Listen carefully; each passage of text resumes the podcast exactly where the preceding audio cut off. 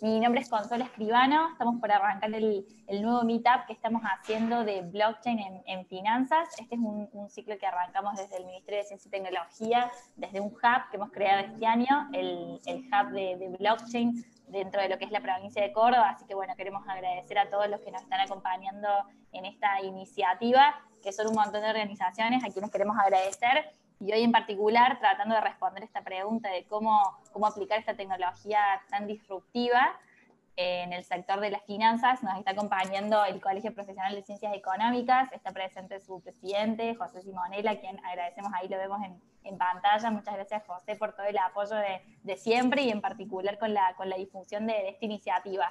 Para quienes se conectan por primera vez, tanto si están en Zoom como si están ahora a través del YouTube, van a ver que está abierto el canal del chat por ahí pueden ir saludando, nos pueden ir contando desde dónde se conectan y obviamente cuáles son sus preguntas. Eh, la jornada de hoy vamos a tener cuatro panelistas eh, que nos van a ayudar, como les decía, a contestar esta pregunta de cómo aplicar blockchain en lo que es el sector de finanzas.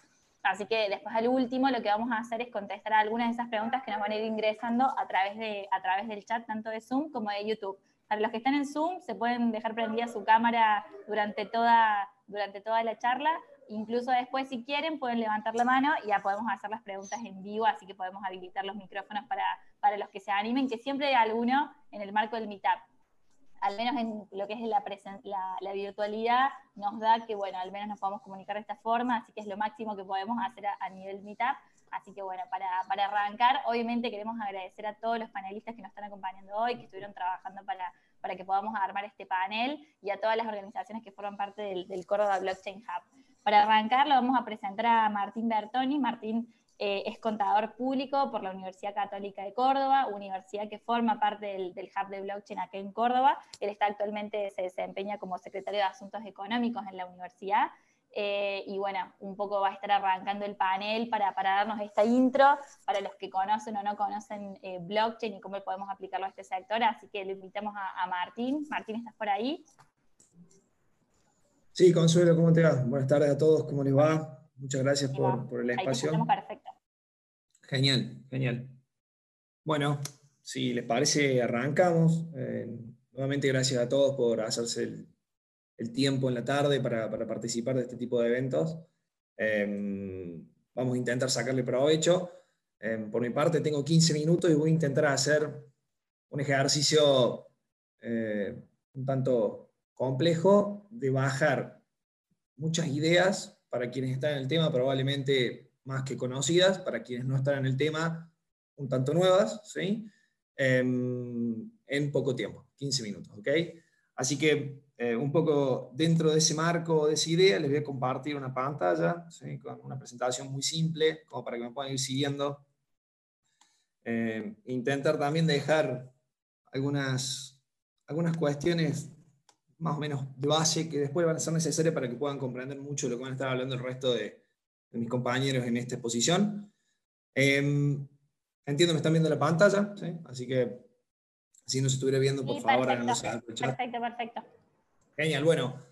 Em, dentro de este ejercicio que voy a intentar hacer de en 15 minutos de sintetizarles un poco qué es lo que está pasando y qué es esto de la blockchain y cómo empiezan a jugar los criptoactivos o tokens, a mí no me gusta mucho el término criptomoneda porque es una especie dentro del género, pero bueno, comúnmente conocidos como criptomonedas. ¿sí?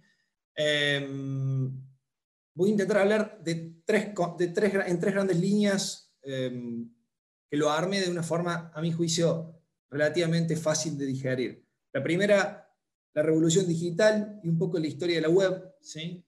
Interesante para comprender qué es lo que está sucediendo.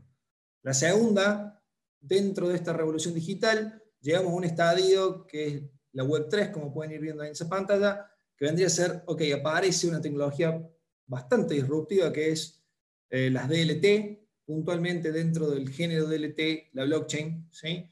y cambia bastante el paradigma en cuanto a la forma en la que estábamos acostumbrados a ver y hacer las cosas. ¿sí? Y entender un poco qué es la DLT, qué, es la blockchain, para finalmente una breve síntesis, una bastante condensada síntesis de cómo evolucionó desde eh, el inicio de la disrupción de Bitcoin, probablemente el impulsor de la tecnología de blockchain y de las DLT, eh, hasta la fecha. ¿okay? Así que bueno, dentro de ese marco arranco por esta primera parte, que es la parte de la revolución digital, un poco la historia de la web. Eh, me gusta verlo a mí en una segmentación de, lo que yo llamaría tres estadios de la economía en los últimos 30 años, iniciando en el 89 con el, inicio de la, web, la World Wide Web, la www, que todos conocen, em, que introdujo un nuevo estándar, ¿no? O sea, a partir de ese momento hablamos de un escenario donde la información empezaba a ser mucho más accesible a todo el mundo, ¿sí? Em, y empezaron a aparecer estas aplicaciones como los, los browsers los motores de búsqueda, y todos se acordarán de Yahoo, el Internet Explorer, y cómo podíamos empezar a buscar información rápidamente, que antes la teníamos mayoritariamente en libros, ¿sí? o mayoritariamente en enciclopedias. Hoy empezamos a poder buscarla a través de esto que era la web. ¿sí? Y aparece este primer concepto que nos permitía navegar a través de links de forma fácil en un entorno que tenía un montón de información. ¿sí? pero con algunas particularidades. Eh, todo este manejo eh, nos permitía a priori leer la información. No estaba tan pensado para interactuar ¿sí? como usuario, sino más bien para leer. Este grafiquito que pueden ver acá que dice Information Economy, eh, a mí me gusta porque la web 1 sería como el, cambio de paradigma con el inicio de la, de la web, la, el www. De ahí en adelante, del 89 en adelante, empezamos a vivenciar lo que fue un contexto de eh, el estadio de la economía de la información. ¿okay? Y la información pasó a ser clave, ¿sí? Eh, al punto tal de que mucho más adelante, muchos años más adelante, la revista The Economist habla como del recurso más valioso, ya no el petróleo, sino que es la información. ¿sí? Y esto tiene que ver con la era digital. ¿no? Con el devenir de los eventos y los acontecimientos, llegamos al 2001, tenemos la crisis de las .com, y eso puso un poco en jaque todo el paradigma del Internet y de la digitalización. No obstante, le permitió también reinventarse. Y en ese reinventarse eh, aparece lo que algunos autores han dado a llamar la economía de las plataformas. ¿sí? Bueno, está claramente la plataforma icónica, es probablemente Facebook, yo ahí lo pongo, nacimiento de Facebook 2004. ¿sí? En estricto rigor, cambia un poco la forma de interaccionar con el Internet y la interacción empieza a ser no solamente leer, sino también escribir era, era con ida y vuelta, ¿no? O sea, ya era con feedback. Eh, aparecen nuevas tecnologías, hardware como los smartphones, que también facilitan esta interacción y esta inclusión hacia la tecnología. Empieza a haber transacciones peer-to-peer. -peer, eh, sin embargo, todavía a este nivel necesitamos la existencia de un tercero que centralizara y diera confianza a esas transacciones. ¿sí? Entonces, dentro de este contexto, fue la economía de las plataformas, más o menos 2001, 2003, 2004 en adelante, empiezan a aparecer un conjunto de plataformas, ¿sí? Facebook, YouTube, ¿sí? Wikipedia, que se caracterizaron por esto, ¿no? Eh, poder leer, acceder a información, pero también poder contribuir con información, ¿sí? el Internet.